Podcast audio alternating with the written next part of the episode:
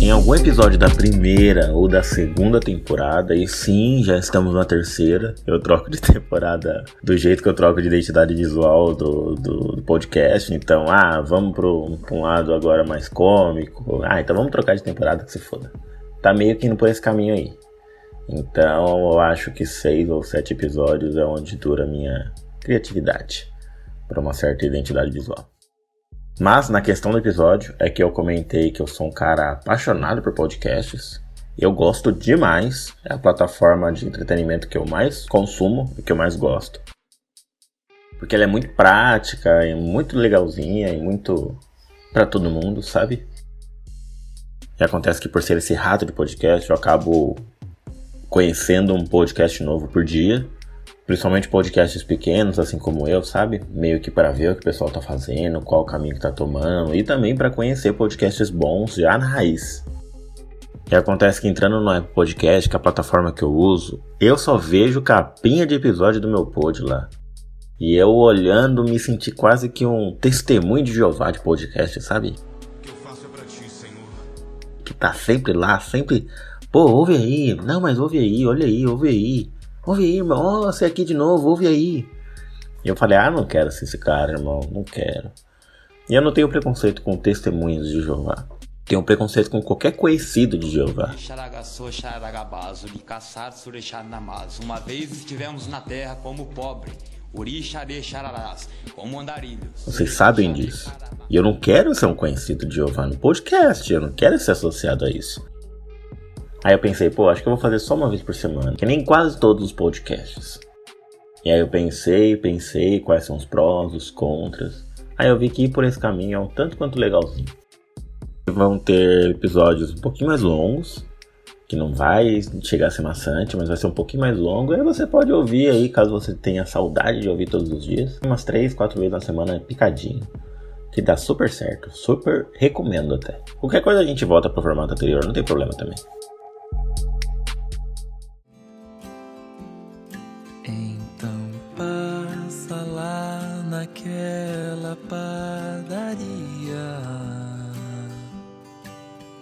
E traz o sonho que você quiser.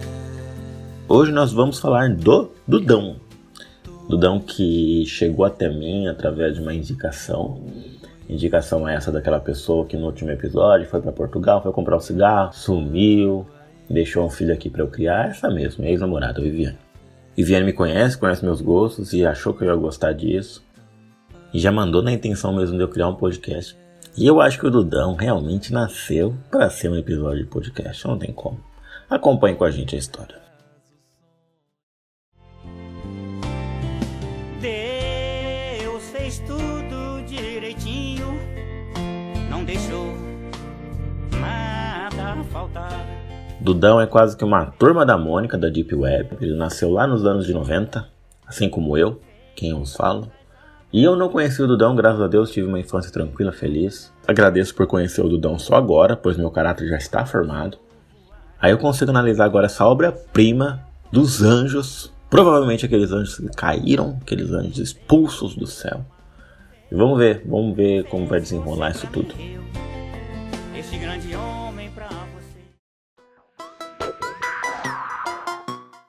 Aqui na Terra ele foi criado por um pastor que não me lembro o nome, me desculpa, mas também não faço questão, eu acho que eu tenho pouca memória. Eu tenho espaço para 12 músicas no meu pendrive, eu não vou ficar colocando Cassiane no meu pendrive. Então, só lamento, irmão.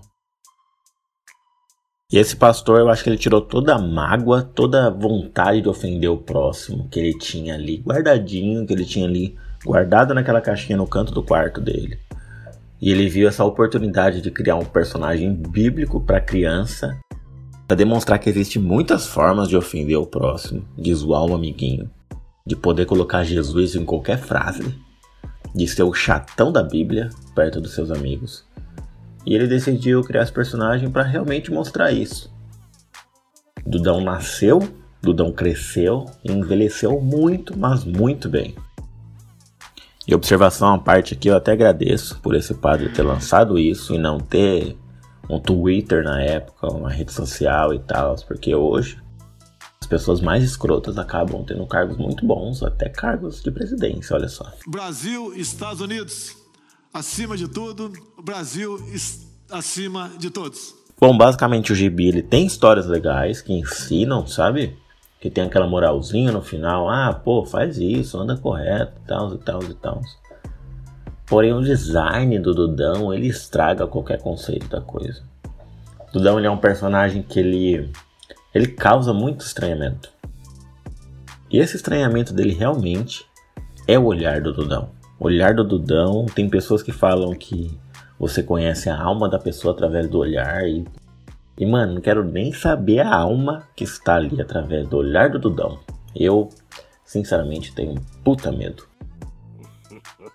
Você pode aí, se quiser concordar comigo, em questão de 5 segundos, dá uma bugada aí rapidinho, coloca Dudão aí no Google Imagens, você vai, você vai concordar, não tem como. E para quem não tiver com a internet agora e tudo mais, imagina que esse olhar é quase com um bong de maconha, sabe?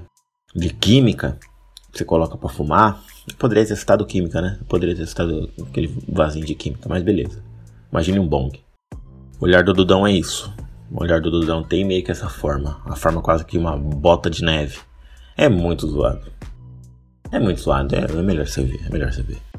Porém, esse olhar combina com uma das personagens que eu mais gostei, que é a Rebeca. Caso você tenha lido, a Rebeca é uma personagem que eu gostei muito, que a Rebeca ela cai no chão, ela fala palavrão, ela é rebelde, ela pula, ela xinga adultos, xinga de velho.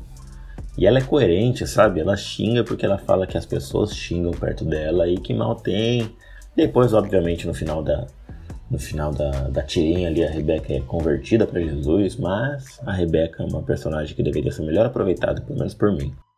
Tem outro personagem também que é um tanto mau caráter, ele é tão mau caráter que eu acabei ficando com raiva dele, que é um bonequinho que parece o Chuck, mas eu não lembro o nome dele.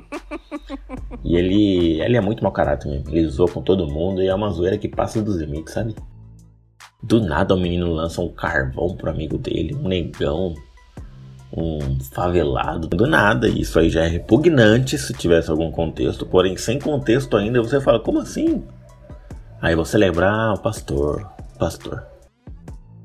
Dudão também é muito atemporal, traz umas questões que acontecem e mexe no nosso cotidiano. Uma delas aqui que eu me impressionei muito com todo esse enredo, toda essa arte, todo esse plot twist, é que um dos personagens teve o chinelo roubado por algum menino.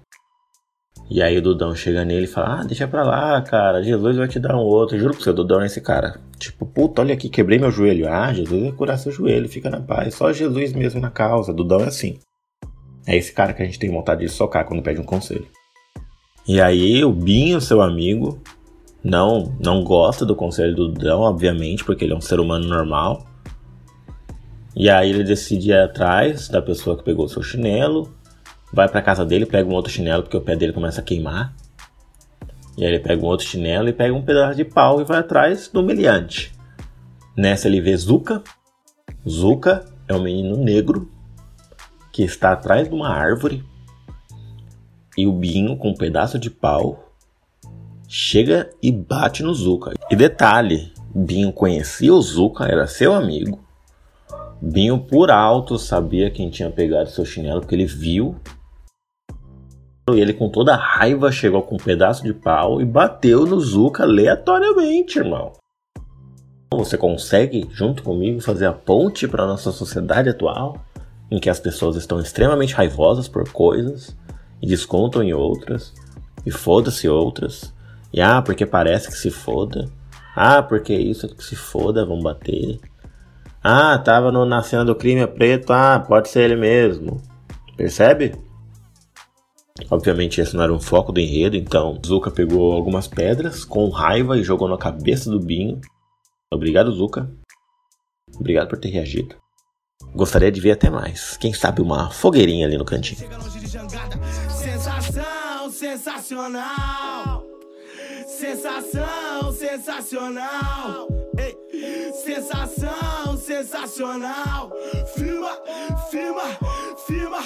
Ah, fogo nos racista, sensacional.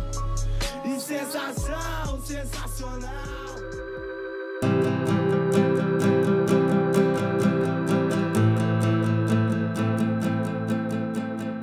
O designer que criou isso, ele consegue colocar poucas feições nos personagens dele, que é raiva, que é ironia, que é tristeza. Eu acho que só essas três, pelo olhar que os personagens têm. E aí quando o Dudão fala assim, ah, espero que você fique com Jesus, o Dudão está sendo muito irônico, está pedindo automaticamente para Deus jogar um raio na cabeça daquela criança para provar o ponto dele. Quem ouviu a história do Jesus e os ovos, acho que é o segundo episódio da primeira temporada, sabe isso, sabe que Jesus, Deus, eles têm essa questão aí da vingancinha. E no final das contas as coisas dão certo pro Dudão, ele acaba tendo a sua vingança divina. Teve até uma historinha em que a minha personagem preferida, a Rebeca, ela falava os palavrão dela e um cara tropeçou nela. Ela xingou o cara, falou: Ah, vovô, sai daqui e tal, filha da puta, tudo. E aí o cara, ah, só criança mal educada, eu vou embora daqui, olha o respeito que você perdeu tal. E aí o pessoal tava indo pra uma feira livre de sorvete, em que distribuía sorvete lá. E aí acontece que quando chegaram lá, quem era o dono da, da coisa do sorvete? Era esse senhorzinho aí. E ele falou: Ah, vocês podem entrar, menos essa menina aí porque ela fala palavrão. Aí a menina saiu de lá, chorou, aí depois os meninos vieram, nossa, o sorvete estava muito bom. Ela falou, ah, porque eu falei palavrão, nunca mais falo palavrão. Aí o cara ouviu e falou, ah, já que você nunca mais fala palavrão, pode ir lá chupar o sorvete ponto mais engraçado é que ela, um pouquinho antes de passar da catraca do evento, ela falou: Jesus, eu te amo. Eu vou deixar para vocês esse último trecho, eu não vou comentar não.